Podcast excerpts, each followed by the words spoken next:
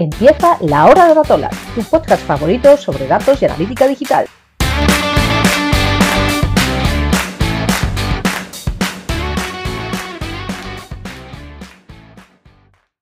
Hola a todos los seguidores de, Datola, bienvenidos a un nuevo episodio del podcast de, Datola. Hoy eh, queremos hablar de, un tema que a todos nos trae eh, de cabeza, ya que a todos nos interesa mucho, que es eh, la búsqueda de trabajo, ¿no? Por un lado, por parte de, los que estamos buscando trabajo, y la búsqueda de, perfiles, ¿no? Por el lado de las empresas también, que, se está convirtiendo en el sector de IT en algo mm, bastante duro de, conseguir, ¿no? Por decirlo de alguna forma. Sabemos que hay mucho trabajo, eh, que hay escasez de, perfiles y hoy queremos ver cómo, cómo, se abordan y tocar un poco los temas de cómo se abordan los procesos de, recruitment en, en, las empresas.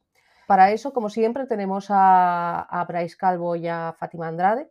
Hola Bryce, Fátima, ¿qué, qué, tal estáis? Hola Eva. Y por otro lado, tenemos hoy como, como invitado a, a David Bonilla, que seguramente lo conozcáis porque, bueno, porque es uno de los fundadores de, Manfred. Si no lo conocéis, os animo a que, a que lo busquéis eh, y veáis lo que hace. Y bueno, lo, podéis conocer también por su newsletter, La Bonilista, que, que tiene un montón de, seguidores y ha hecho, estado en la participación y en la fundación de la Conf. Bueno, está en muchos eventos del mundillo IT.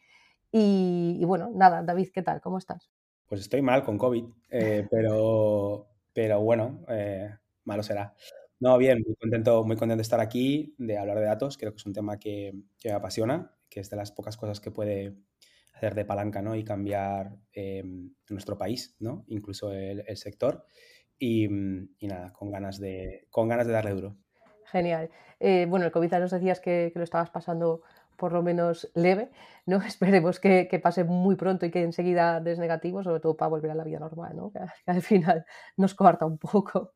Sí, seguro que sí. O sea, lo, fundamental no contagiar a nadie más. O sea, aquí recluido, en casa, pero, pero bueno, eh, lo pasaremos, seguro, seguro. Sí, sí, totalmente. Pues nada, si queréis empezamos ya un poco con, el debate y, para empezar me gustaría empezar un poco, un poco fuerte eh, con la pregunta, ¿no? De, ¿creéis que hay una burbuja ahora mismo en el, en el, sector? Sabemos que, bueno, que todas las empresas se quejan de que tienen problemas para encontrar perfiles de, de IT en general, de datos en particular. Em, sí que es cierto que todos más o menos los que estamos en el sector también nos suelen llegar eh, ofertas al LinkedIn. Eh, ¿Creéis que es un momento dorado, que hay una burbuja, que esto mm, va a pasar pronto? Eh, ¿cómo, ¿cómo, creéis vosotros que está el mercado? Bueno, es una pregunta muy difícil. A ver, respecto a si hay burbuja, no, no hay burbuja. de hecho, creo que estamos bastante por atrás que en otros mercados, ¿no? Como Estados Unidos, Alemania o Reino Unido. Em, yo no creo que haya explotado, ni vamos, ni de lejos, el tema de los datos en, España. Creo que todavía hay que evangelizar muchísimo porque la gente no, entiende cómo puede incorporar la ciencia de datos a sus, a sus proyectos, ¿no? O sea, los que somos informáticos más de la vieja escuela, bueno, siempre hemos trabajado en información, con base de datos y demás, ¿no? Pero ese salto, digamos, mental de lo que significa un data lake, ingesta de información eh, masiva, eh, esa gestión, cómo se puede hacer y demás, Em, no hemos dado ese salto. O sea, tener en cuenta que tenemos una generación entera que ha tenido cero formación en la universidad eh, respecto a estas materias, ¿no? Y es la gente que ahora mismo está decidiendo presupuestos, ¿no? Así que no, no, no, no, hay, no hay eh, burbuja en, absoluto. Lo que sí falta es mucho profesional, porque mm, eh, luego si queréis hablamos un poco del problema de encontrar perfiles e incluso de, desde el punto de vista del candidato, ¿no? De encontrar buenos trabajos. Pero mm, el problema que tenemos con, Data Science y, con más eh, disciplinas dentro del dato es que mm, hay mucho Data Scientist de Kaggle, ¿vale? Como le llamamos nosotros, que es que tiene mucha teoría, ha hecho mucho ejercicio, pero no ha trabajado con, proyectos reales, no ha trabajado con un dataset, lo ha trabajado, lo ha tocado y ha sacado eh, modelos explotables de forma comercial, igual que con microservicios, por ejemplo. Eh, ahora todo el mundo quiere trabajar con arquitectura de microservicios, pero realmente los proyectos en este país que demanden microservicios y tener una escalabilidad brutal pues son cuatro. Pues, pues esto está pasando mucho con tema de datos, ¿no? Que, mm, sí que encontramos mucha gente, pero no hay tantos proyectos, ¿vale? Entonces, eh, digamos que tenemos que, que, identificar estos dos perfiles, gente que realmente tiene experiencia y gente que tiene experiencia como programador, eh, y tiene la teoría de ciencia de datos y demás, pero todavía no tiene muchos proyectos, mucha experiencia real en, tocar esos datos y sacar petróleo, ¿no? Em, bueno, pues eso es un poco el, panorama que nos encontramos ahora, pero vamos, ni, por asomo, eh, ahora mismo estamos en una burbuja, o sea, yo creo que todo el mundo que pide ahora mismo un, científico de datos eh, lo tiene súper justificado, o sea, no es como otras disciplinas dentro de la informática que dices, pero ¿para qué quieres, eh, yo qué sé, o sea, otro frontender para tener, eh, yo qué sé, esto en eh, React, React Native y demás, si, si realmente pues, si, no tienes, si no tienes tanta gente, ¿no? Pero no, no, en ciencia de datos yo hay, hay mucho todavía, ¿no? Por explotar. Mi apuesta es que vais a ver muchísima demanda, mucha más de aquí a unos años. Bueno, bien para los que estamos metidos en el mundo de los datos de, de manera profesional. ¿Cómo crees que, se van a, intentar cubrir esos puestos? ¿no? Porque cada vez hay más demanda, hay más demanda, y es lo que tú dices, muchas veces, sobre todo mm, data science, incluso eh, analistas digitales, en, muchos casos no hay gente, no hay gente, hay gente que ha hecho un máster o que ha hecho cosas teóricas y demás, pero no hay tanta gente que se haya enfrentado a proyectos eh, de verdad. Entonces, ¿cuál va a ser el proceso para, poder llenar ese, ese hueco? A ver, yo ahora me corregís vosotros, ¿no? Que sois los expertos, pero nadie, digamos, o sea, no hay data scientist junior, o, no debería haber, porque no, no, creo que haya una formación específica em, que te saque al mercado, excepto sí, un máster, un bootcamp, lo que sea, pero normalmente eh, tú llegas ahí igual que puedes llegar a otras tecnologías. Eh, ejemplo, Ruby no hay gente junior de Ruby. No lo suele haber porque no es el primer lenguaje con el que aprendes a programar, no es el lenguaje que se enseña en una FP, no es el lenguaje que se enseña en la universidad, no suele ser un lenguaje de entrada, ¿vale? Aunque sí que hay ciertas comunidades como, como Ruby Girls que intentan enseñar con Ruby y demás. Pues con, Data Scientist lo que nos encontramos es un poco esto, ¿no? Que, que, que jolín, que, tenemos programadores que pasan al, al mundo de los datos con muchos tiros pegados programando, pero todavía mucha teoría ¿Cómo entras ahí? Mm, yo, ya, digo, soy, los expertos, pero yo creo que la, única manera de entrar en esa profesión es, eh, no, no, soy programador, alguien tiene que ocuparse de esto dentro de un proyecto y voy cogiendo cosas y entendiendo ciertas cosas y aplicando ciertas herramientas, ¿no?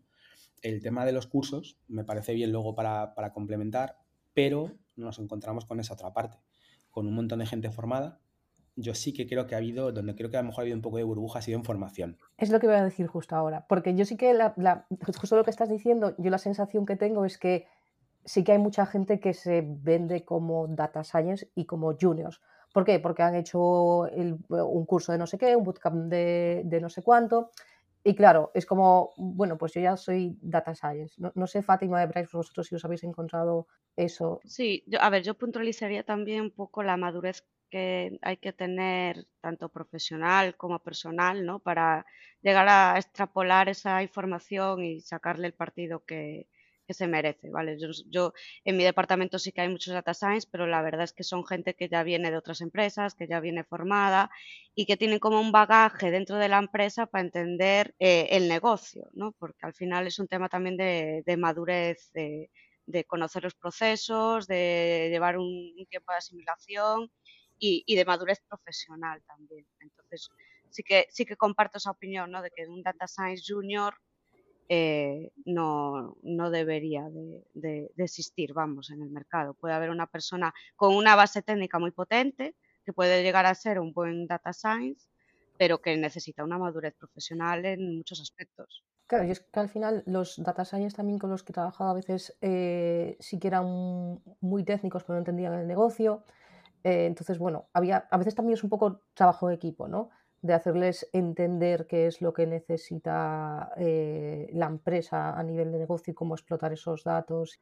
Sí, es que, y equipo multidisciplinar también. O sea, nosotros al final lo que trabajamos es eh, dentro de un equipo, cada perfil tiene su rol y un data science por sí solo tampoco mm, puede hacer gran cosa, necesita apoyarse en muchas patas y, y yo creo que el kit de la cuestión es eso, es integrar un equipo dentro de la empresa que se complementen y que tengan unos objetivos eh, comunes y, claros. Y yo creo que hay muchas veces que lo que faltan en las empresas, en la empresa es eso, ¿no? Es eh, contratan a perfiles aislados, pero no, no cuentan con que ese, ese, perfil necesita un apoyo en un equipo de trabajo. Como ha comentado Fátima, a mí me parece que gran parte de, para, intentar entender lo que son, lo que tienen esos datos y demás, tú tienes que entender el dominio funcional donde estás trabajando. Y eso ya es muy de senior. Es muy de senior no porque, porque seas más joven no vas a entender, pues yo qué sé, cómo se vende ropa o cómo funciona un banco. No, no va por ahí. Sino porque normalmente la gente más junior todavía cree que nuestro trabajo es crear tecnología. Y no es así. Nuestro trabajo es usar la tecnología para crear valor para resolver problemas al final. Exactamente. De hecho, no sé si has encontrado gente más junior que como que le duele, ¿no? O sea, decir, es que estoy utilizando mi tiempo en entender cómo funciona un sistema de nóminas. Y yo no soy esto, yo soy informático. Ya tío, pues que tú como informático lo que tienes que hacer es trabajar con información. Entonces, si no entiendes lo que estás haciendo, si eres un mono y lo que haces es aporrear teclas, pues no estás aportando mucho valor, más allá de hacer lo que te dicen y ya está, ¿no? Entonces, yo creo que hay puestos o roles, como puede ser data science, data scientist, perdón, o por ejemplo el product manager, que son tan holísticos, como habéis dicho, tocan tantos palos, ¿vale? Em, que, es muy complicado que alguien que acaba de ser de la universidad esté ahí. Entonces, yo, sí que quiero que hay data scientist juniors, pero juniors como data scientist, pero no como profesionales, ¿no? A eso, a eso me refería, que suele ser gente que viene con tres o cuatro años de experiencia en lo, lo que sea, ¿no?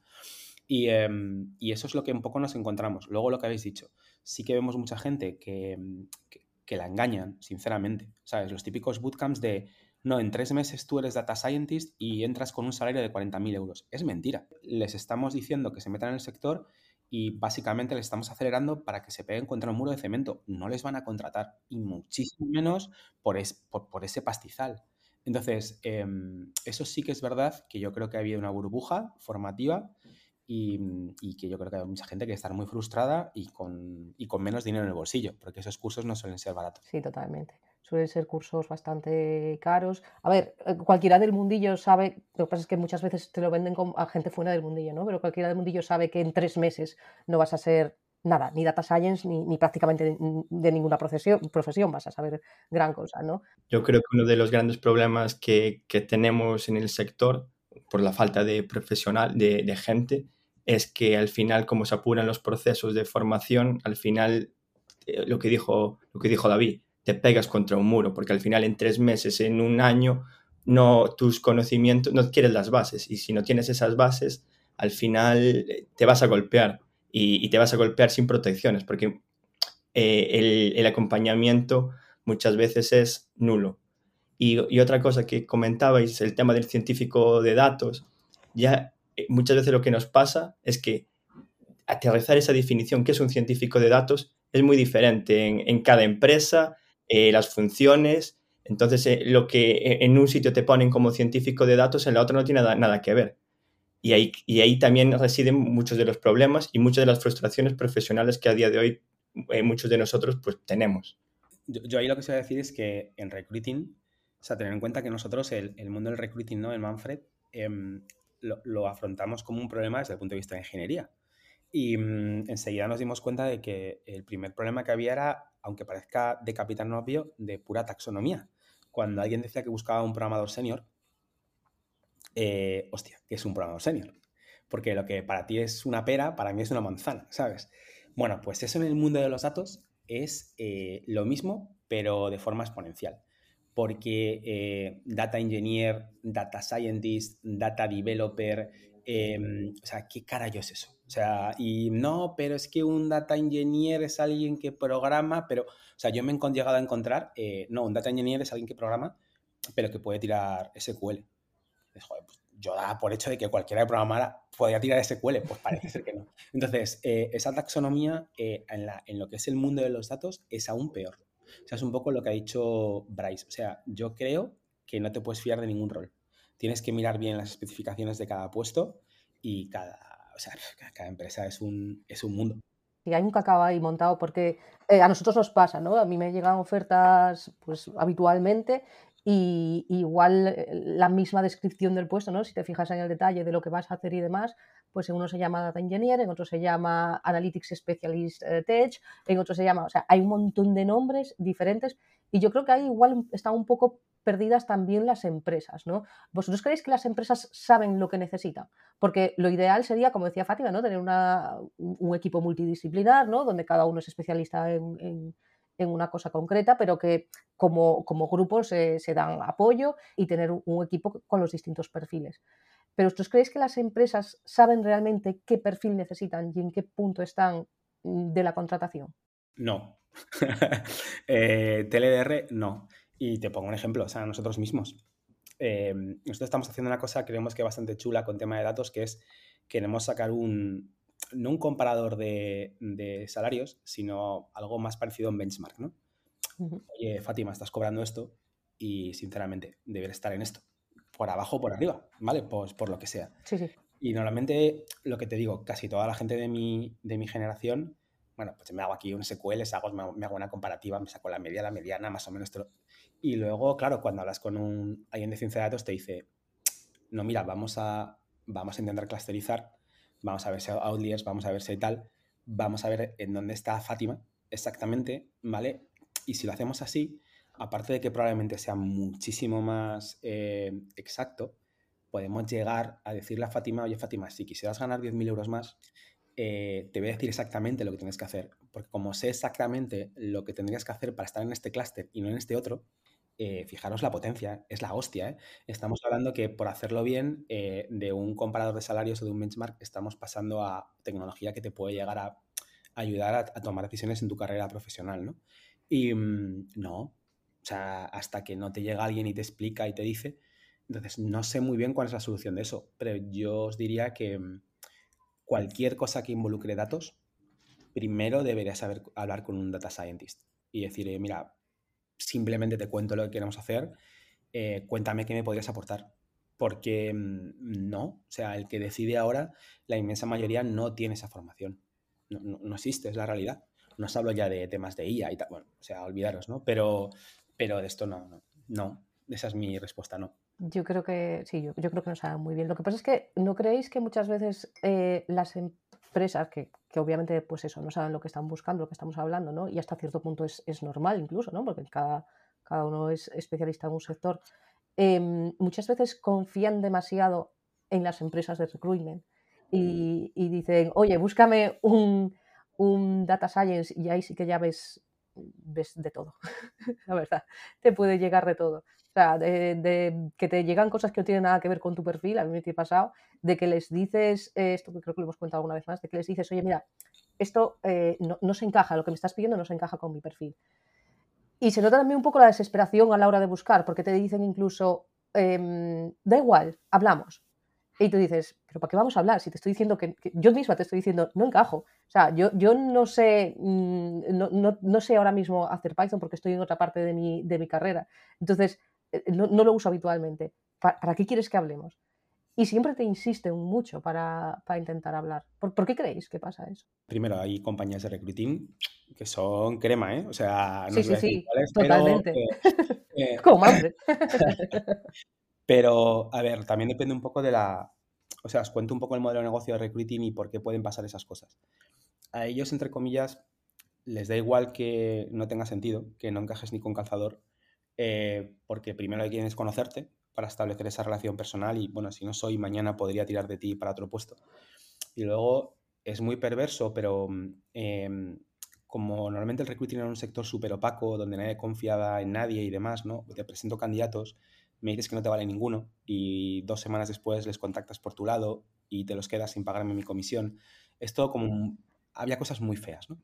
Normalmente las compañías de recruiting lo que tienen es un, es un, en el contrato una cláusula que dice, si yo te presento a alguien, si yo te presento a Bryce y no le coges para un proceso de selección, si le coges de aquí a tres meses o seis meses, algo razonable, te lo presenté yo, ¿vale? Y Bryce os conoció a través mío, entonces, oye, yo me llevo mi comisión, aunque no es este proceso, ¿no?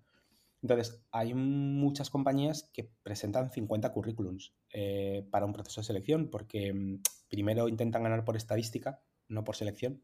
Oye, pero 50, alguno, alguno, caerá, ¿no? y dos, em, eh, lo hacen para luego tener un proceso eh, que es mm, cada cierto tiempo voy mirando cuánta gente les he presentado y si veo si por chiripa han acabado allí, llamo y pido mi comisión, ¿no?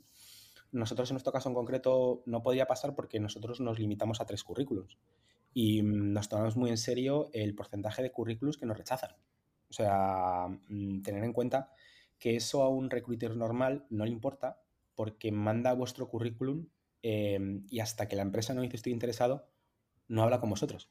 Pero en el momento en el que inviertes la carga de la prueba, en el momento en que yo, yo te digo, em, Bryce, tengo esta, tengo esta oportunidad, ¿te interesa?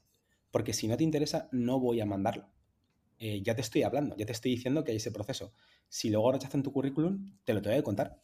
Y te tengo que contar por qué te han rechazado. Entonces, ese es el matiz. Que si estáis en un sitio donde dejáis vuestro currículum y mm, eh, no se han comprometido a no enviar vuestros datos a ningún sitio donde vosotros previamente no aceptéis, mm, pues eh, os vais a encontrar cosas muy raras. Hostia, ¿qué hago en este proceso de selección? No tiene sentido. Eh, ¿Por qué me han metido hasta aquí? ¿Sabes? Y eso ya os digo que puede ser hay muchísimos incentivos perversos. Por un lado, el recruiter lo mando y si lo cogen de chiripa, bueno. Y luego, el propio recruiter interno de la compañía, aunque os parezca muy duro esto, hay compañías que tienen como métrica cuánta gente ha rechazado antes de coger a alguien. Entonces, si yo digo que he rechazado a 55 personas antes de coger a una persona, es como, qué guay, qué selección más guay tenemos. No, tío, tienes una selección de mierda. O sea, has tenido que ver a 55 personas. Eh, claro, eso deberías de intentar bajarlo, ¿no? Cuantas menos y más efectivo seas, que vayas a por la persona que necesitas. Claro, de hecho, por ejemplo, fijaros, en Atlassian, cuando trabajaba yo allí, al recruiter se le pagaba menos cuanto más, más currículums presentara. Porque, tío, me estás haciendo trabajar de más. Entonces, tú preséntame pocos candidatos, pero buenos. Y me, si me quedo con el primero, me quedo con el primero. Por eso es importante que, lo que pasa es que es todo normalmente muy opaco, que el modelo de negocio del Recruiter X, el que sea, que se explique, ¿vale? De, oye, mira, yo hago las cosas así, de esta manera y tal, ¿no? Pero quizás a lo mejor eso se explica un poco por qué a veces llegáis a procesos de, no tiene ningún sentido, ¿qué hago yo aquí? O sea, ¿por qué me están haciendo perder el tiempo? Más allá del salario o del cliente y demás, ¿no? Eh, ¿Por qué alguien está interesado en hacerme llegar hasta aquí y hacerme perder el tiempo? Claro, es vuestro tiempo, no el de ellos, cuando es evidente que no me van a coger. Pues unos por, bueno, yo te presento y a ver qué pasa, y otros de, no, no, yo tengo métricas que yo antes de coger a alguien, mínimo tengo que evaluar a 20 personas. Y es una métrica de mierda. Sí, creo que es la que he usado. Algunas compañías lo tienen. ¿Y, no creéis, eh, vosotros que estáis en el otro lado, Fátima, Bryce, que eso al final acaba generando mucha frustración y acaba como quemando un poco a la gente? No sé cómo lo veis vosotros. Sobre todo lo que genera frustración, porque muchas veces, imagínate, llevas ya bastante tiempo igual en un puesto de trabajo, siempre llega a tu cabeza la idea de me estoy, me estoy oxidando, sigo siendo útil en este mercado, me estoy quedando atrás. Entonces igual te pones muchas veces a buscar trabajo para ver, para ver lo que piden o para un poco escuchar a ver cómo, cómo, suena el, cómo suena el mercado, entre que estás un poco estancado en tu, en tu día a día, muchas veces, bueno, pues a ver, a ver, a ver cómo, cómo está el mercado. Y muchas veces esperas feedback de una entrevista. No, no hay feedback. Con suerte tienes el no por escrito, pero no esperes feedback, no esperes un aprendizaje de que tengo que mejorar, porque eligieron a otro y no a mí, y al final eso te crea todavía más inseguridades, te genera frustración, y no por el no, sino porque tampoco sabes qué, en qué fallaste o qué deberías aprender, o no fallases en nada, simplemente que hay otro candidato que se adaptó mejor, pero por pequeños matices. Yo creo que un proceso de selección donde las dos partes no saquen lo mismo es un proceso de selección que está roto. Es decir, nosotros siempre se lo decimos a, los nuestros, ¿no? Eh, por estadística, lo más normal es que te digan que no. O sea, yo te digo, o sea, nosotros presentamos tres currículums, hostia, pues hay un 33% de posibilidades de que te cojan. Eso si nos admiten la primera ola. Si nos echan para atrás un currículum o dos, hostia, es raro, pero puede pasar, hay que presentar más, ¿no? Em, pero lo normal es un 33%, o sea, por estadística lo más normal es que fracases. No pasa nada. Eh, mientras saques feedback, como ha dicho Bryce. Y eh, lo que pasa es que ese feedback es parte del valor, yo creo que te puede hacer un buen recruiter, tiene que ser lo más transparente posible. A lo mejor el feedback es, pues mira, eh, Bryce, hemos cogido a Eva porque, porque pedía 5.000 euros menos que tú. Y ya está. O sea, sí, sí, es que puede ser tan simple como eso. Y eres exactamente lo mismo. ¿Y la gente, crees que la gente se va a sentir mal por decir eso? No, porque como ha dicho Bryce, le, hostia, me pones en mi sitio. O sea, a lo mejor estoy sobrepagado. Puede pasar. ¿sabes? A lo mejor estoy por encima del mercado. Puede pasar. Entonces, eh, vosotros sabéis perfectamente, no hace falta eh, que Dios diga qué compañía, sabéis que hay compañías, sobre todo en la zona de Coruña, que pagan muy por encima de lo que sería el mercado local, ¿vale? O sea, ya pagan bien para el nivel nacional, pero a nivel local es, absurdo, ¿vale? Bueno, pero a lo mejor no lo sabes, ¿sabes? Entonces, Em, bueno, esa es, la, esa es la cosa, ¿no? Nosotros siempre intentamos dar ese feedback, no admitimos un no. Eh, me lo explicas bien, ¿sabes? Em, y, sí que os digo también, una vez más, el por qué tardan tanto. Y es muy, es, es relativamente sencillo también entender. Vale, imaginar que estáis en un proceso de selección y se da muchísima, muchísima prisa. Nosotros solemos tardar algo menos de 50 días desde que empezamos hasta que acabamos un proceso de selección. De esos 50 días, aproximadamente 35 38 están en el lado de la empresa, en que hacen el filtrado, las entrevistas, evalúan, eh, deliberan, hacen la oferta y demás. Tal como está el mercado, desgraciadamente hay gente que, no ha sabido asumir bien eh, esta posición que tenemos ahora como técnicos de tengo trabajo a tutiplén y, y han perdido la profesionalidad. Entonces, no os podéis ni imaginar. A nosotros nos pasa poco, pero pasa eh, de sí, te hago la oferta, eh, la aceptas em, y antes de venir a la empresa eh, no llegas a trabajar nunca. Entonces, em, porque te hacen contraoferta, lo, mm, la aceptas y demás. hay mucha empresa que dice, hasta que no tengo al empleado sentado en la mesa el día uno, no descarto a los demás. Uy, claro, pues ahí, ahí pasan muchos días, porque es el preaviso, no sé qué, tal. Mínimo 15, pero que, que como veis, el tema de las malas prácticas luego es una cosa que va eh, en cadena, ¿sabes? Que va, entonces, las contraofertas, bueno, para nosotros son terribles, o sea, de hecho, lo decimos que es un antipatrón a nivel de, talento, porque eh, tenemos comprobadísimo que el que se queda una empresa tras una contraoferta, mm, me parece que era algo loco, como el 90 y pico por ciento, en seis meses están fuera. Claro, es que al final se rompe un poco esa relación. Ya no confían en ti, tú mentalmente ya estabas fuera. Bueno, que os explico el por qué a veces tardan tanto y no os digo que sea bueno ¿eh? para el candidato. Eh, digo que es todo muy complicado, más complicado de lo que parece un poco. Claro, claro, probablemente. Lo que pasa es que sí que se podría hacer como un poco de de seguimiento, ¿no? Por, decirlo de alguna forma. Que claro, que en una empresa como la vuestra, donde presentáis tres currículos, igual es más fácil hacer ese seguimiento, ¿no? Porque se llama a tres personas, el que presenta 50, pues igual es un poco más eh, complicado, ¿no?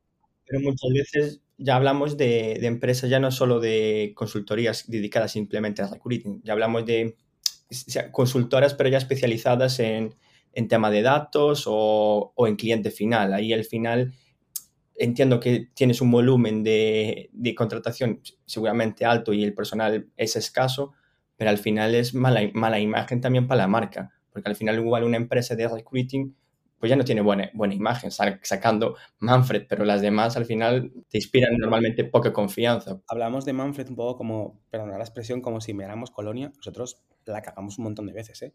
Em, lo que pasa es que la cagamos eh, siendo conscientes de que un solo proceso que salga mal desde el punto de vista del candidato es demasiado, es justo por lo que habéis dicho. Em, o sea, es una, es una decisión empresarial. Si yo me porto mal con alguien, a largo plazo me va a volver, ¿no? Entonces, eh, lo tenemos muy en cuenta, pero porque creemos que es el modelo de negocio que, tenemos que usar, aparte de que entre nosotros cuidar a la gente mola, ¿no? Hombre, pues puedes, puedes trabajar en una ONG o en una fábrica de armas, pues hombre, yo prefería trabajar para una ONG, si os digo la verdad.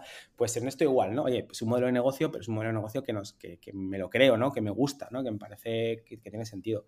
Pero mm, sí que es verdad que lo del tema del seguimiento, eh, nosotros también la, la cagamos mucho. La, única manera que hemos visto de poder em, eh, limitar los fallos de, hostia, pues que hace siglos que no hablo con Eva, ¿sabes? Es eh, limitarnos el número de procesos que tenemos por, persona. En nuestro caso, por ejemplo, un recruiter como máximo lleva cinco procesos al mismo tiempo. Pero eso en un cliente final, eh, no sé, o sea, no sé cuánta gente llevará, yo qué sé, cada recruiter que tenga Cabify o que tenga Google. Puede ser una locura. Claro, tío. O sea, por ejemplo, imaginar Google. Google creo que era... Un día me encontré con gente de Google y les pregunté qué hacían ellos para atraer talento. Y primero me miraron como, como si fuera alienígena eh, y luego como si fuera imbécil directamente. Entonces eh, me dijeron, mira, nosotros tenemos 30 millones de candidaturas cada año.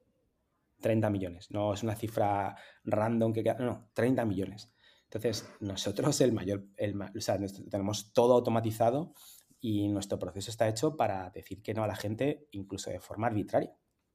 Entonces, em, eh, no, esperéis que echéis vuestro currículum en Google y tengáis un trato exquisito. No va a pasar no, no, no va a pasar, ¿no?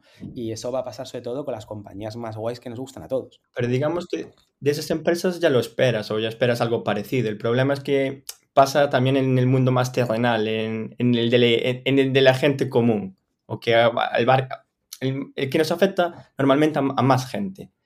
Y es como frustra. Lo entiendo. Yo te digo, yo mi experiencia es, si tú tratas bien a un candidato, eh, desde el punto de vista del recruiter, te recomienda. Y si lo tratas bien desde un punto de vista de empresa, es, mira, si tú a alguien le dices no por esto, no por esto, hablamos en seis meses. Eh, dentro de seis meses a lo mejor tienes a alguien que te vale. Y luego estamos que si llorando, que si falta talento, que si no sé, no sé cuántos, pero es un poco lo que dices, Bryce, luego fallamos en las cosas más básicas. Em, y es de verdad, sí que es un poco descorazonador. Otro ejemplo, eh, falta talento pero me mandas tu currículum en una página. Hostia, eh, pero no me estás diciendo que te falta talento. Si tuvieras 250 currículums por puesto, lo puedo entender, pero si tienes cuatro, hombre, mándame siete páginas, porque voy a estar súper interesado en intentar acertar sí o sí, ¿vale? Entonces, completamente de acuerdo, y creo que lo que pasa es que ni ha habido un cambio de paradigma en las empresas, hostia, cuidado que falta gente, lo que llegue, cualquier candidato, cuídalo como lo empaño, porque aunque no te valga hoy, te puede valer mañana. Em, y, luego creo, peor aún, que eso no ha filtrado hasta el departamento de recruiting, ¿vale? Que es, oye, mm, desde, desde arriba te digo que cualquier candidato que, llego, que llegue, quiero que lo trates así, así o así. Peor aún, la gente técnica. Si tienes que hacer una entrevista técnica para entrar como data scientist en una empresa, os digo lo que yo me he encontrado. En el 90% de los casos no se le asigna tiempo al data scientist que te va a hacer la, que te va a hacer la prueba técnica. Con lo cual está en su horario de trabajo con mil cosas más. Hostia, eh, pero no estamos diciendo que el talento es algo crítico. Joder, pues debería ser la prioridad número uno.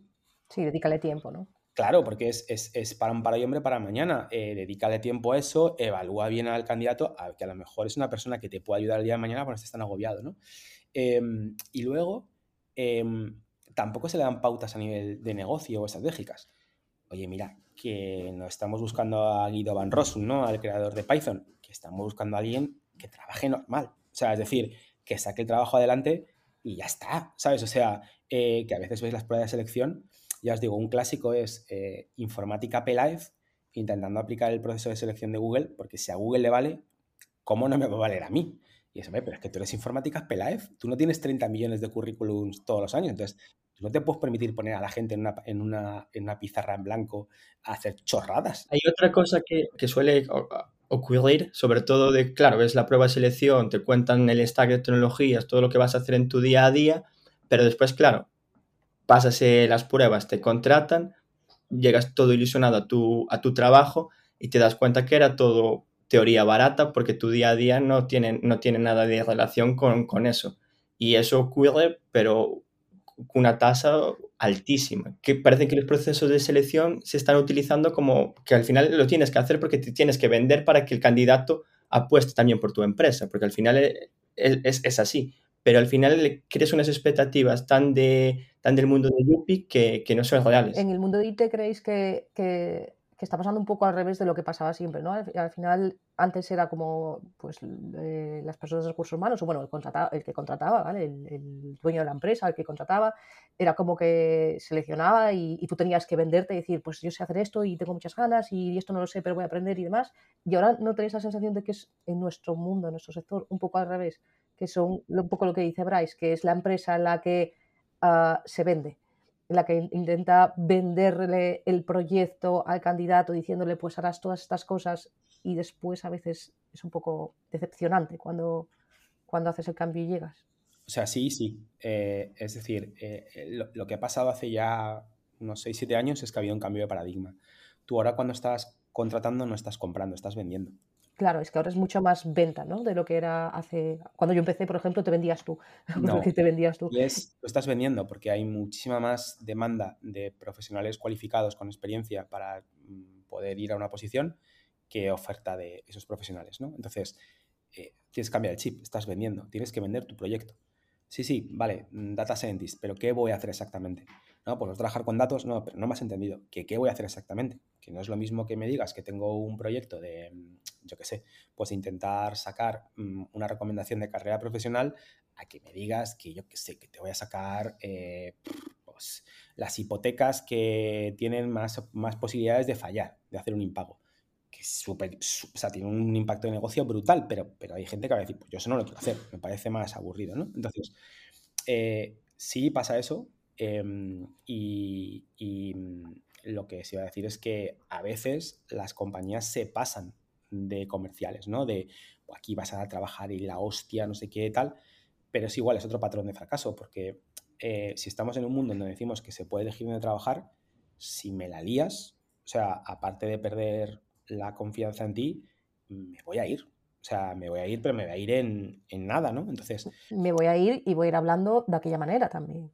Bueno. Porque el boca a boca, quiero decir, después siempre, tú como candidato, yo creo que muchos lo hacemos, de si, vas a una empresa o te estamos ofreciendo una empresa, antes de decir ese definitivo, intentas buscar a ese conocido o conocido de conocido que está dentro para saber si efectivamente voy a hacer esto que me están diciendo o no. Y al final es un mundo muy pequeño, es decir, que nos conocemos todos. Mira, os pongo otra cosa de, que es poco conocido en el mundo del recruiting. Una cláusula que es muy habitual cuando trabajas con una compañía es no puedes tocar a ninguno de mis empleados.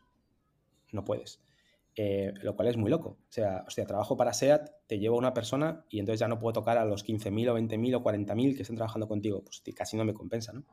Pero esa, esa, esa regla, esa cláusula solo estaba incluida porque había tal desconfianza entre una parte y otra y había tan malas prácticas que eh, las empresas tenían miedo de que la misma persona que te había llevado a alguien, al poco tiempo le volvía a contactar para llevárselo a otro sitio, ¿no? Eh, y nosotros decimos, no.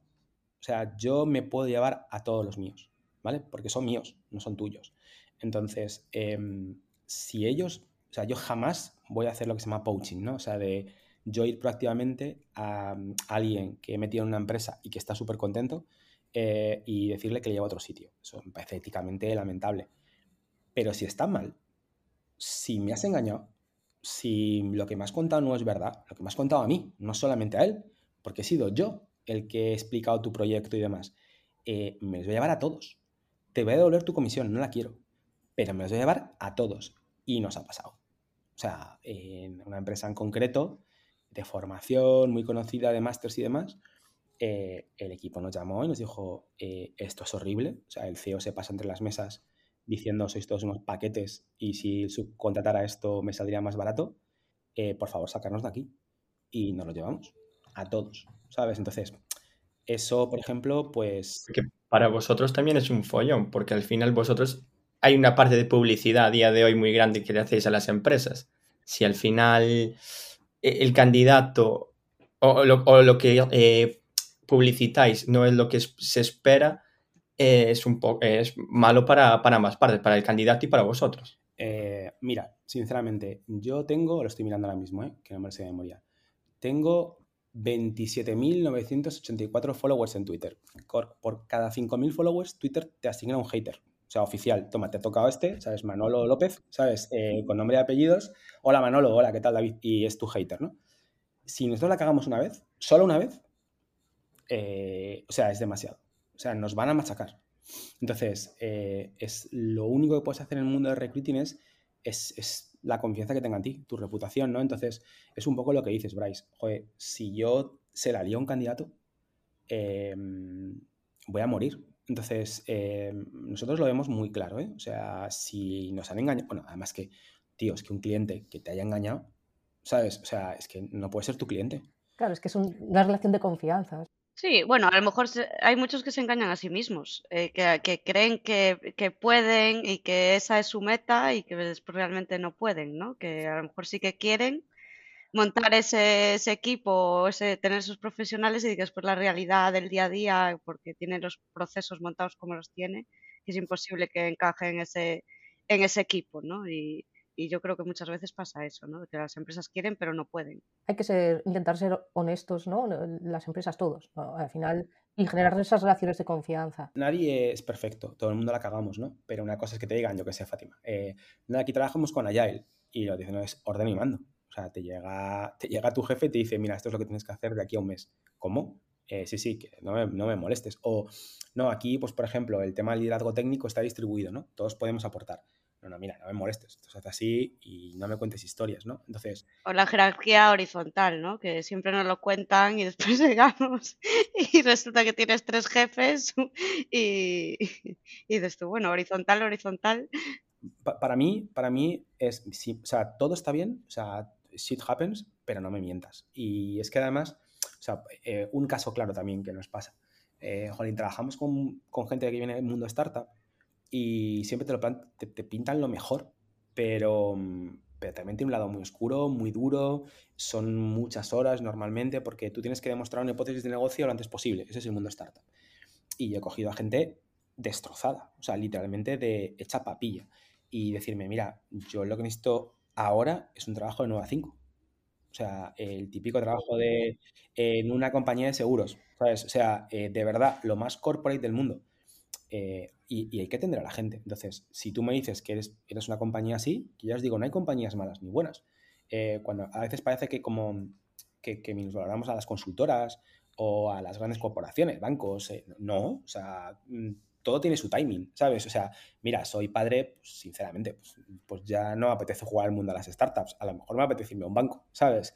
Y estar un poco más tranquilo y ser más estable, ¿no? Hay perfiles de todos los tipos, ¿no? Hay perfiles que ya tienden a ser más, uh, pues, los inquietos, ¿no? Por decirlo de alguna forma, y quieren estar más mundo estándar, y otros que prefieren la estabilidad y a mí no me molestes mucho y demás.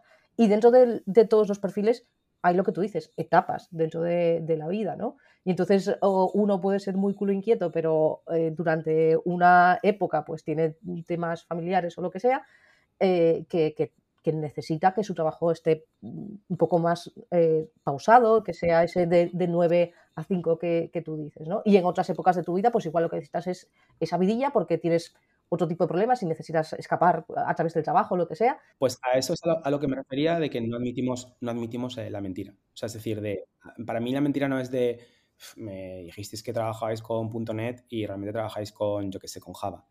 Eso es una chorrada, ¿vale? Pero eh, me decías que tu compañera sí, o que tienes estos objetivos, o que esta era la cultura, y luego la cultura es tóxica, eh, te voy a vetar. Que ahí el problema es ese, que al final en una entrevista a una empresa saber la cultura es complicado. Hay banderas que igual, que, igual con la experiencia, pues ya ves, va, esto sé que me va a salir eh, rana, pero hay otras veces que al final en un proceso de igual de una semana que tienes con las empresas, pues al final... Te la cuelan, te la cuelan. Sí, claro, claro. Me gustaría comentar ahora un poco el tema del, teletrabajo y cómo creéis que se está viviendo, ¿no? Porque al final parece que, bueno, la pandemia nos ha forzado un poco, ¿no? Ya había muchas empresas que, ofertaban el teletrabajo y demás. Eh, con la pandemia todos estuvimos forzados, ¿no? A irnos para casa y parece que, que las empresas sobrevivieron no todas se vinieron abajo por, estar en casa y muchas han ido adoptando un poco esa, modalidad, quizás se han visto un poco algunas de las ventajas, también exigencias de, los trabajadores en muchos casos por conciliación o, por comodidad o por lo que sea. Bueno, se abre un poco em, pues unas nuevas oportunidades ¿no? con el trabajo. Pues gente de Coruña trabajando para empresas de Madrid o incluso se abre eh, el trabajo con empresas en el extranjero. Eh, ¿Cómo creéis que se va a vivir esto? ¿Es una nueva moneda de, cambio el teletrabajo? yo te dejo trabajar desde donde quieras eh, a cambio de un salario un poco menor o, lo que sea. Eh, a ver, hay digamos como dos mercados, ¿no? tenemos Estados Unidos, Alemania, Reino Unido y volvemos a España. Em, en Estados Unidos y estos, estos, países hay compañías, yo qué sé, Amazon, Google, Netflix y demás, que pagan tal cantidad de dinero que básicamente pueden hacer lo que quieran. Es decir, si tú hablas con cualquier programador, programadora española, em, y les dices, ¿cómo tiene que ser una oferta de empleo para que tú eches tu currículum? Y le dicen, no, no, yo si no tienes salario público, yo no he hecho. Si no es 100% remoto, yo, yo no he hecho, yo no aplico. Si no tiene todas esas cosas, yo no he hecho. Pero, pero a Google se has echado y Google no tiene ningún salario público. Eh, ni Facebook, ni Amazon, ni ninguno de estos bueno, pero es que ya doy por hecho que el salario es muy bueno.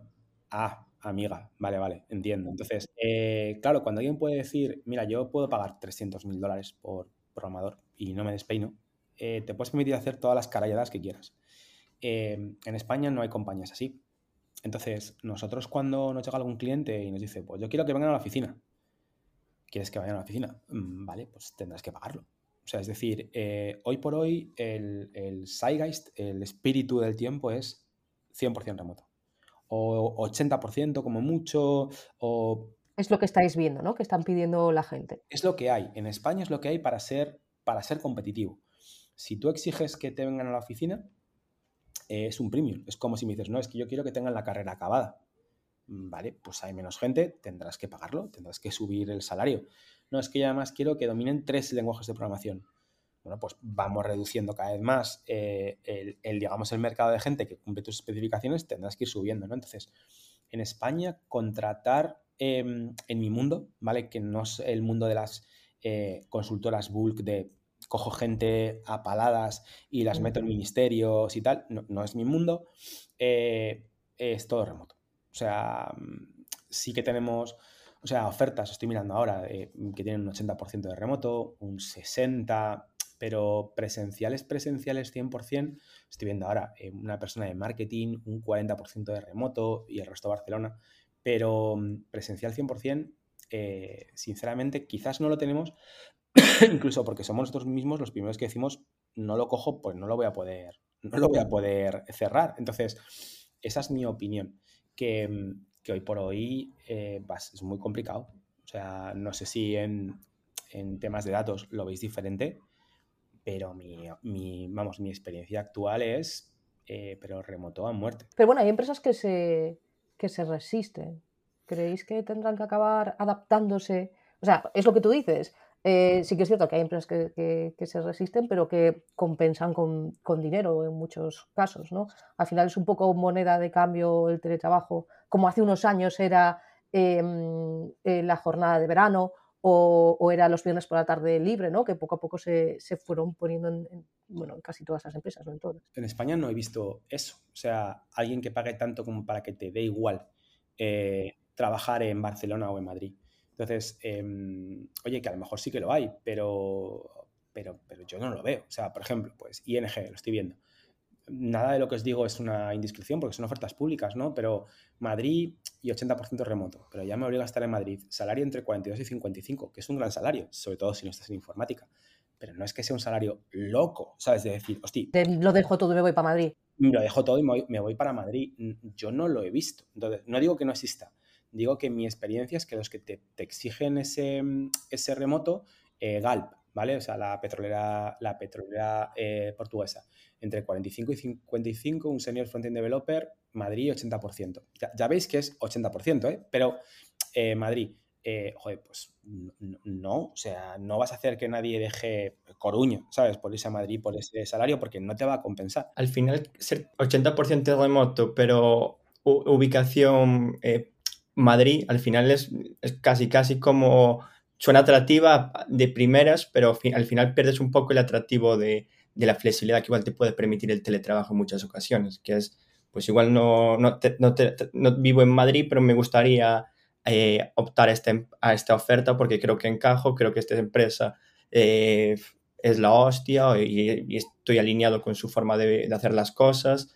Al final estás dejando a un mogollón de gente fuera. Yo depende, más allá del tema de porcentajes, depende un poco de cómo distribuyas, ¿no? Una cosa es tener que ir todos los, todas las semanas un día y otra cosa es que digas, mira, pues una semana al mes voy tres días. Bueno, ¿sabes? O sea, ni tan mal, me lo puedo pensar, ¿no? De hecho, es un poco lo que me pasa a mí con Coruña-Madrid, ¿sabes? Que voy mínimo una vez al mes y me quedo esos días. Eh, pero, pero, pero mi experiencia es que, vamos, que el sector tiende al remoto y el único problema, no sé cómo lo veis vosotros, es que trabajamos desde casa, otra cosa es que trabajemos en remoto. O sea, lo que estamos haciendo es em, coger todos los procesos, todo lo que solíamos hacer de forma presencial y trasladarlo tal cual al online. Entonces yo, por ejemplo, la semana pasada estuve en Madrid y estuve de reuniones. Y es de verdad, no hay una manera de hacer una reunión eh, de forma remota, asíncrona, eh, poco a poco. Tenemos que estar ahí. un montón de gente en una reunión, en una habitación, todos al mismo tiempo, eh, pues sí, sí que lo hay. Hay metodologías, hay herramientas y demás, pero no lo hemos adaptado. Entonces, la mayoría de las empresas que te dicen, no, es que yo remoto no, es, tú lo has probado. O sea, no, sí, cada uno trabajando en casa, no suele funcionar. No, hombre, pero eso no es trabajar en remoto, eso es trabajar cada uno en casa. Eh, trabajar en remoto es pensar que todo tiene que ser asíncrono. Que, oye, que mañana Fátima puede decidir irse a, vivir o a irse de vacaciones o a darse un voltio por Latinoamérica y tiene que ser capaz de poder producir. ¿Tú tienes toda la documentación, todo lo que tiene que hacer Fátima en una plataforma para que lo pueda ver? Bueno, no, lo cuento de viva voz. Hostia, pues entonces tenemos un problema. ¿Tú tienes un roadmap de aquí a 3, mm, 4 meses? Eh, no, cada dos semanas vamos improvisando. Pues tienes un problema. O sea, ¿tienes un canal de comunicación para que pueda hablar con cuál? Pues podría seguir haciendo un checklist y lo que me da cuenta es que la mayoría de las empresas no han invertido ni lo más mínimo en pensar, hostia, estamos en remoto, cualquiera debe trabajar a la hora que fuera. Ya, sería ya remoto y flexibilidad, ¿no? Eh, total. Ahora mismo estamos en remoto, pero lo que tú dices es, eh, no estamos en remoto, estamos desde casa. Bueno, no todos, ¿eh? No todos. Ya, algunos todavía estáis en semipresencial. ¿Tú, Fátima, estás en presencial? Eh, sí, yo, soy de esas empresas en las que nos mandaron para oficina en cuanto pudieron y como somos un, departamento especial y donde la captación de talento les cuesta, pues han cedido y estamos tres, dos, tres oficinas, dos casas. Y con, y con, con eh, datos que, que, decían que éramos mucho más productivos en casa, porque al final nosotros lanzamos procesos muy pesados e intentamos trasladar a, arriba, ¿no? Que, que nosotros trabajamos mucho mejor en casa, incluso fuera del horario laboral de, del resto de departamentos. Con esa flexibilidad de tengo que lanzar un proceso, sé que es un proceso pesado, pues me conecto cuando sé que la carga del sistema es menor. Y yo creo que un poco justificando eso, eh, debemos ser el único departamento que estamos en un 3-2, pero el resto se han vuelto. Pero bueno, lo que, eh, sí, lo que hablamos un poco de, mm, de cultura empresarial, ¿no? De, todo depende del tipo de empresa en la que, en la que estés. Yo creo que ya eran procesos que muchas veces en la oficina funcionaban mal porque al final te dejaban en tu silla y, tenías la suerte que había otro compañero que hacía de socorrista y que veía tu cara o tú eres proactivo y ya preguntabas. Entonces en presencial esos procesos, esas carencias que tenían las empresas se las tapaban otros compañeros o tu actitud proactiva. Pero claro, en remoto al final pedir ayuda puede costar más o que te ayuden es menos visible porque estás detrás de una pantalla. Son procesos que remoto muchas veces no funcionan, no funcionan porque ya no funcionaban antes. Y, antes llevábamos temas de oficina 60 años y, mira cómo estábamos, por cómo eran las oficinas. Entonces, el remoto, igual dentro de 10 años, esto es la hostia. Hay que darle también tiempo, que nos adaptemos, a que mejoremos y a que todo vaya, bueno. Hay otro, hay otro tema del tema remoto que es curioso, porque al final el remoto pero no sé si es por ley o porque hay alguien que está haciendo contratos del tema de, bueno, te mandan firmar un contrato como que, que estás eh, eh, participando en teletrabajo y, al final para cambiar de ubicación, de eso que estás en tu casa, pero igual un día te apetece ir a cuidar al coworking o, o a casa de tus padres o bueno, y, te obligan a que si vas a cambiar eh, tu domicilio, tienes que notificar pues igual con dos semanas de antelación y eso tiene que ser aprobado. No sé si es un tema legal, pero al final también pierde un poco la, esencia del, remoto, que es como, pues hoy trabajo aquí, pero si hay un coworking, pues igual me voy varios días a la semana al coworking para tener ese, ese espacio donde poder socializar, porque al final muchas veces también necesitamos socializar o porque en casa estoy en obras. Y eso de tener que pedir permiso, que al final normalmente se está haciendo la vista gorda, pero ya que te lo aparezca en en un documento oficial, tira un poco para atrás. Nosotros, no sé si es una ley, desde luego no lo, cumplimos. Em, sí que recuerdo que mi compañero José me dijo, oye, mira que Aleire, que es su pareja y tal, que, está estudiando el MIR, que le han ofrecido no sé qué, pues un stage, no sé qué hospital de Chile, me puedo ir a LATAM. Vete a LATAM, tío. O sea, eh, y ojalá nos salga bien y, vamos a hacerlo de, de, prueba.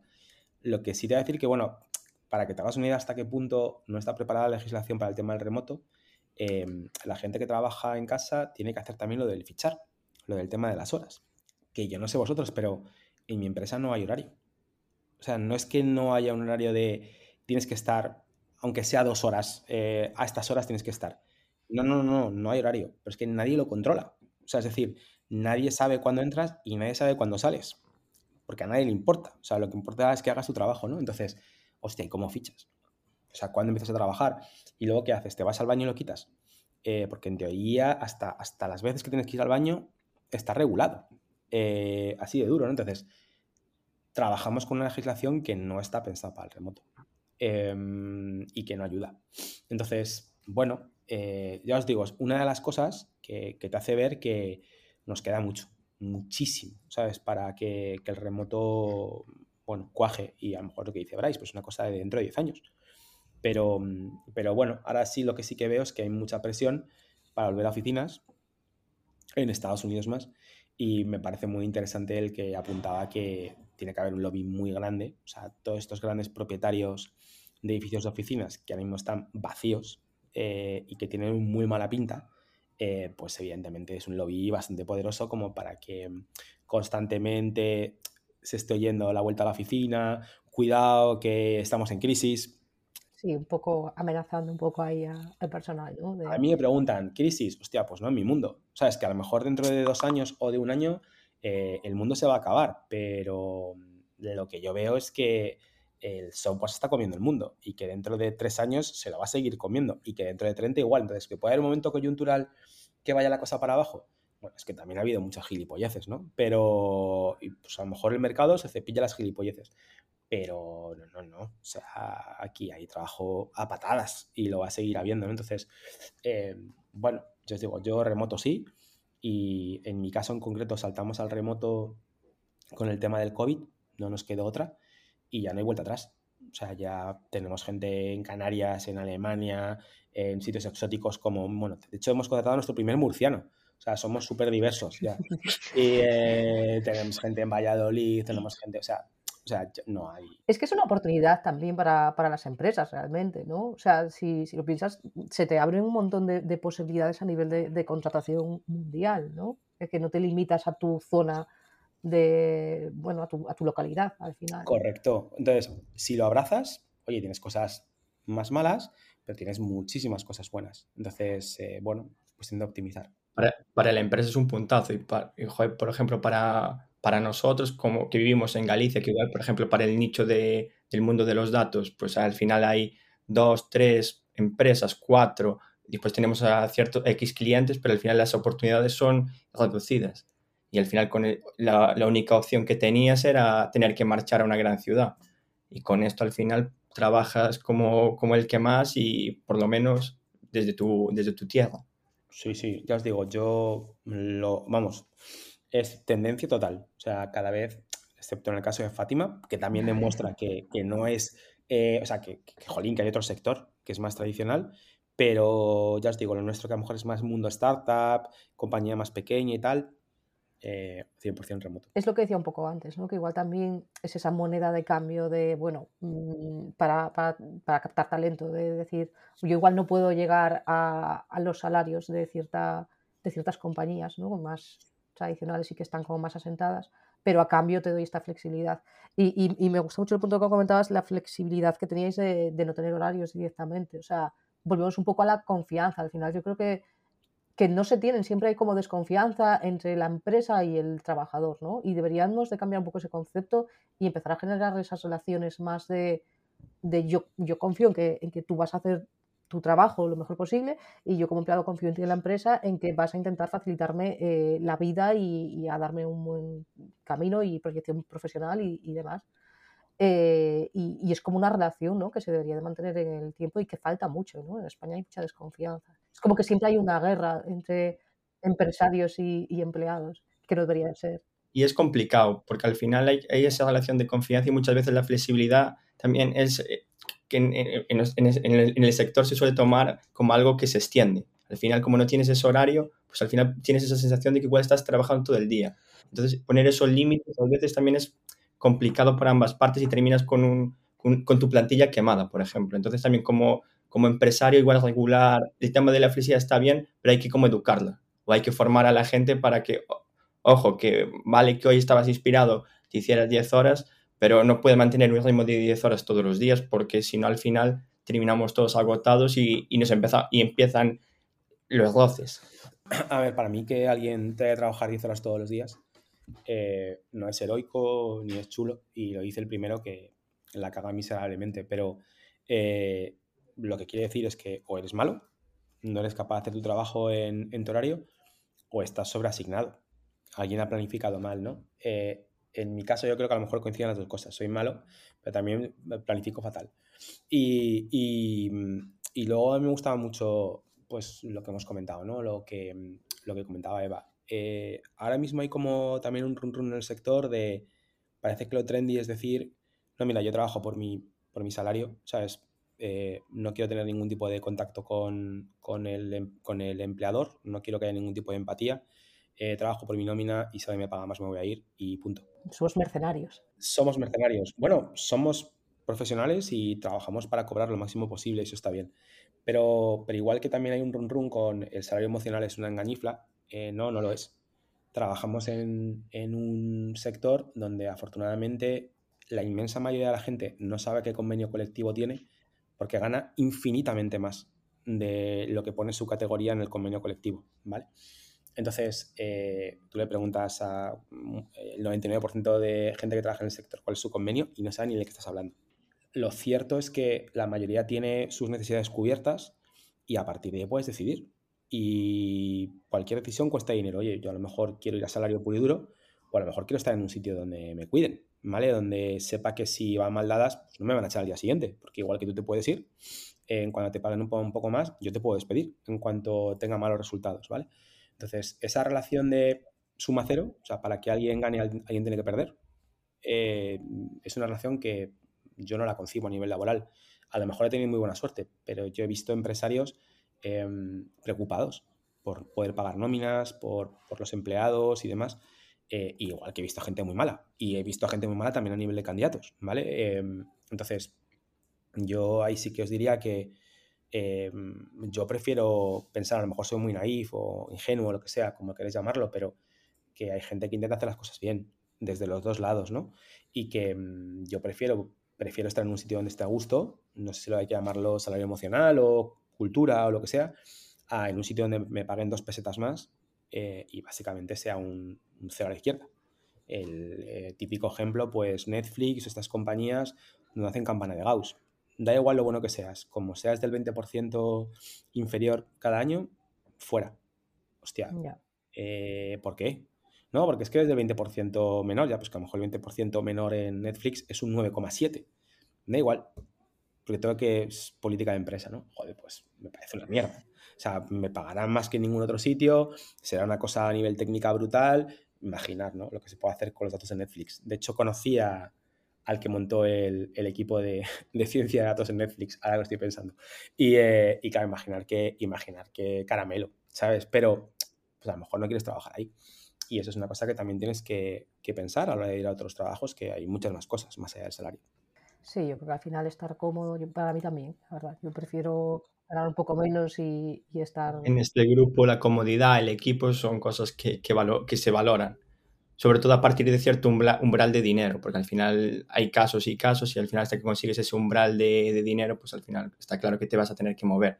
Pero una vez que tienes ese umbral conseguido, al final lo que valoras mucho es el tema equipo, la confianza, porque al final la confianza es muy, es muy difícil conseguirla y es muy fácil perderla. Y es muy cómodo cuando juegas en un terreno con confianza. Y con gente de confianza. Bueno, pues llevamos ya una hora y pico, es que se nos ha pasado rapidísimo, por lo menos. Eh, está siendo ah, genial esta, esta conversación. Eh, y para cerrar, me gustaría lanzaros una pregunta, que contestaseis eh, los tres vuestra, vuestra opinión. ¿vale? Empiezo por ti, uh, Bryce, que tengo ahí el primero. ¿Existen los unicornios, los perfiles 360? Igual cuando tienes 20 años de experiencia en el sector, puede ser que llegues a unicornio, porque eh, tu, amplitud, tu, base de conocimiento es tan amplia, pues que te puedes envolver muy bien en diferentes patas.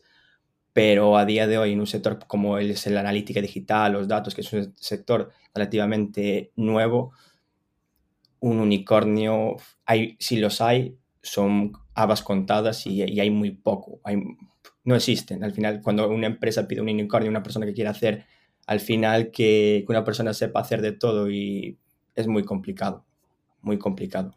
Y que sobre todo que tenga la confianza de, se sienta cómoda haciendo esas diferentes funciones. Y al final es, es un poco incoherente porque tú en tu día a día no vas a hacer de todo, al final vas a estar más orientado a una cosa. Y que tengas conocimiento global o contexto, eso es genial, pero eso lo vas a ir adquiriendo, sobre todo si tienes curiosidad o si o, incluso si te hace falta para tu día a día para ser mejor profesional. Al final es un poco lo que comentábamos antes del contexto, que no, no vale solo con ser un buen programador, tienes que saber igual de facturación si haces software de facturación. David, tú en tu, en tu puesto te has encontrado con, unicornios. Bueno, aclaro, ¿no? Por si acaso, unicornios entendiendo como esa persona que sabe absolutamente de todo, de backend, de frontend, en el mundo de los datos, que es capaz de sacarte el análisis, hacer el programa Data Science y la eh, eh, petición SQL más tocha del mundo, pero también de presentarte con, con solvencia esos datos al CEO. Em, no sé, en programación de aplicaciones, el que sabe de Android, de iOS y, te hace también la aplicación web, ¿existe esa persona que sabe de todo y que vale para todo? No, y si existe, se puede contar con los dedos de una mano, ¿no? Y probablemente cueste tanto que no, no, no merece la pena. Estará en Google o en Netflix. sí que me he encontrado gente, pues te digo, la gente de mi generación te hacías desde la base de datos hasta, hasta el frontal, ¿no? Claro, te picabas tú el HTML, no esperabas que nadie viniera a picártelo. Pero claro, ha, evolucionado tanto todo, o sea, todo está tan especializado, tengo que hacerlo con React, tiene que funcionar en cualquier resolución, en cualquier dispositivo, no es lo mismo que si es en Chrome, que si es en Safari, eh, que ya la parte de frontal es un mundo, ¿vale? Que a mí desde luego me ha superado, o sea, con, muchísimo, ya no es hacer HTML y CSS y ya está. Em, y luego, bueno, a nivel de datos, lo que os digo, pues una cosa es que tengas muy claro lo que es la lógica relacional, eh, cómo tienes que montar una base de datos y demás, y otra cosa son trabajar con datos de forma avanzada. O la parte toda de fontanería, de Amazon Web Service y demás. yo sinceramente, Em, creo que no. Y de hecho ahí dejo la reflexión de que creo que últimamente eh, complicamos muchísimo las cosas. Sea, que antes era todo muy, muy fácil. Eh, básicamente sacabas una web en 10 minutos. Y ahora, madre mía, o sea, que si tengo que montar un contenedor, que si tengo no sé qué, un balanceo de carga, pero si todavía no tienes ni tres visitas que están montando. Eh, entonces, si haces ese nivel de unicornio, no, no existe. Para, para mí, yo no he conocido a ninguno. Fátima, ¿tú has tenido la suerte de conocer un unicornio? No, no, no, tampoco, yo creo que coincido.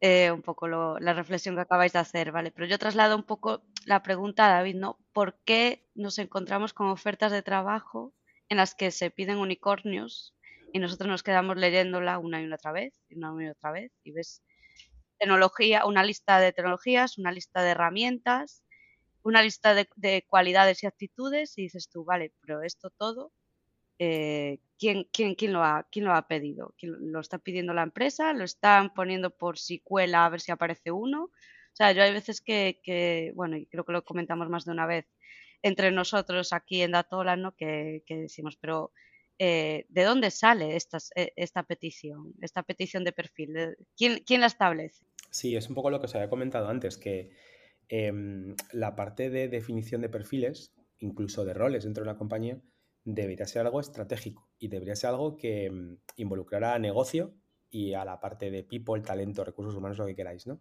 Porque es el, es el, es la materia con la que se hace la compañía. Pero la realidad os digo cómo es. Em, necesito un programador. pues muy bien. Eh, y llega el recruiter normal que no está tecnificado, no tiene background técnico, con lo cual no, no entiende nada para para él o para ella todos son siglas, pero no tienen ningún significado, ¿no? Y te dice que, que le escribas las especificaciones. Y el programador muchas veces tiende a ser exhaustivo. Me, gusta mucho la, definición que, que, oí no sé dónde, que era que decía que el programador está acostumbrado a trabajar pensando en cubrir el 99% de los casos y el diseñador está acostumbrado a trabajar para que su trabajo esté optimizado para el 80% de los casos. Y bueno, el 20% que queda ahí de, extremo, pues se verá peor, pero está optimizado para la mayoría de los casos. Entonces nosotros decimos, bueno, pues yo voy a empezar a meter todo lo que pueda. Eh, oye, que tenga la carrera, que mm, tenga cuatro idiomas, que tenga tal... Que luego dices, pero si ninguno de los que estamos aquí dentro cumplimos esto, ¿sabes? O sea, pero si tú no le das directrices claras del estilo de, mira, necesitamos a alguien que haga este trabajo, ¿vale? a partir de ahí, ¿qué es lo mínimo que tú crees que necesita alguien para, qué habilidades mínimas crees que necesitas para hacer esto? Si al programador tú no le transmites, estamos vendiendo, no estamos comprando, y si estamos vendiendo, tendríamos que poner a la, gente las cosas lo más fáciles posibles, em, te va a llenar una lista tremenda, va a llegar el recruiter, lo va a ver y lo va a poner tal cual, porque cuando lo ves publicado en un portal y demás, es porque el recruiter ha cogido lo que le ha pasado un programador, un técnico, quien sea, y lo copia tal cual. Y muchas veces son locuras. O sea, nosotros eh, lo primero que hacemos cuando alguien nos dice quiero esto es, es empezar a quitar cosas. Pero para poder hacer eso, si no eres técnico, imposible. O sea, pues necesito que tenga la carrera. ¿De verdad necesitas que tenga la carrera? Bueno, no, pero si la tiene mejor, ya bueno, pero la puedo quitar. Sí, la puedes quitar. Venga, vale, perfecto. Seguimos. No, mira, pues este para alguien de datos, pero, jolín, pues si sabe programar en C, genial, porque, ¿sabes? Tenemos una cosa que está hecha en C, entonces, eh, si ya puede tocar, pero tú necesitas para que... No, quítalo fuera. Y claro, vete a lo que necesitas. ¿Qué es lo que necesitas? ¿No? Define qué es lo que necesitas. Te vuelvo a decir, entonces, nosotros hacemos una aproximación como muy de ingeniería, entonces lo que solemos hacer es, ¿tú lo quieres dejar? Vale, estupendo. Entonces digo, mira, yo tengo mi base de datos, ¿no? De candidatos. Si tú me pides un data scientist, eh, sin más, pues tengo este porcentaje de gente que cumple tus especificaciones. Si me pides que sepa Python, algo que es relativamente normal en el sector, tengo tanto esto. Si tú me pides un data scientist, por ejemplo, que es que nos ha pasado, que programe en Ruby, o que programe en Go, o que programen cualquier cosa. Pasamos a 1, 2, 0. entonces, mira, estoy pasando de a lo mejor del 5% de mi base de datos al 0,3. No tiene sentido, pero si para ti tú crees que tiene sentido, fantástico, yo no te puedo ayudar. Porque como yo trabajo al éxito, es decir, a mí no me pagan hasta que cierre el proceso de selección. Entonces, si tú me pides que busque cosas imposibles, no voy ni a empezar, pero para poder hacer eso tienes que tener eh, conocimientos técnicos, ¿no? Y ya os digo, os voy a contar, o sea, hay gente que pide más experiencia en un framework que los años que tiene el framework o la herramienta, o sea, un clásico. Eso a nosotros ahora nos está pasando con Google Analytics 4, es cinco años de experiencia en Google Analytics 4. Y dices tú, tiene dos la herramienta, ¿cómo vas Y el otro día, eh, el otro día un, un tweet de una persona que decía, eh, me han rechazado tal proceso de selección, no me acuerdo cuál era, y decía que era porque no había entrado en profundidad em, para qué se utilizaba no sé qué librería, ¿no?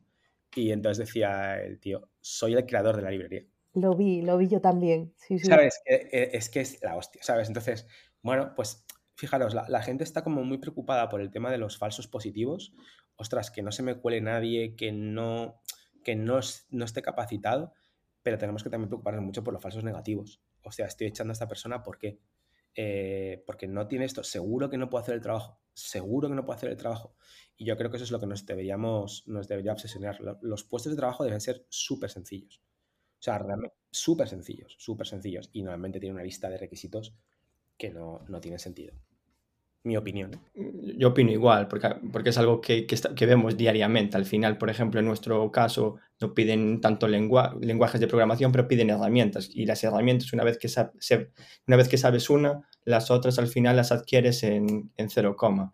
Y, y, que te excluyan por no saber una herramienta es como, joder, sabes las bases, sabes, llevas trabajando en esto X tiempo, te manejas, pues que no, que no sepa la última herramienta de moda, pues oye, pues no, no debería de ser un factor excluyente. Es como trabajar con JavaScript y no saber el framework que ha salido la última semana, que suele salir 45 cada semana. Eh, es que me pongo y lo domino, ¿sabes? Entonces tú verás. Bueno, ya os digo, es, yo creo que eso pasa porque la gente que está haciendo selección no tiene background técnico. Y espero que eso lo, cambiemos, que en el momento en el que las organizaciones se mentalicen, como os decía, que el recruiting es estratégico, hostia, es que como no contrate gente, no tengo gente. O sea, no, tengo que cerrar, literalmente. No les preocupará poner a técnicos haciendo selección. Pero y por hoy eso lo sabéis, eso es ciencia ficción. O sea, no, no, no, no creo que la hayáis visto en vuestras organizaciones, ¿no? Nosotros, David, si te contamos un secreto, estamos intentando que la gente, que, que los departamentos de, sobre todo de analítica, que están más ligados al marketing, también contraten a gente un poco más técnica para o evangelizar que hace falta perfiles un poco más técnicos o que conozcan un poco la parte técnica para, para hacer determinadas tareas. Porque si no, al final también hay un poco de... Todo el mundo puede hacer todo, pero al final unas bases, una persona un poco más experta que conozca cómo, cómo funciona cómo funciona una web y cómo, pues al final es, eh, le da ese toque profesional que a día de hoy a veces notamos en falta. Sí, completamente de acuerdo. Bueno, pues no sé si queréis comentar alguna cosilla más o hacer alguna pregunta y, si no, pues ah, yo creo que lo podemos dejar aquí. Eh, la verdad es que ha sido súper interesante. Muchísimas gracias, David, por haber aceptado nuestra invitación y por haber compartido este ratito con, con nosotros. Y nada, a todos los que nos estáis escuchando, gracias por, por escucharnos. Esperemos que os haya gustado el tema de hoy y, volveremos muy pronto con un nuevo tema que todavía no sabemos cuál, cuál será. Pues muchas gracias a todos por estar aquí. Gracias, un abrazo.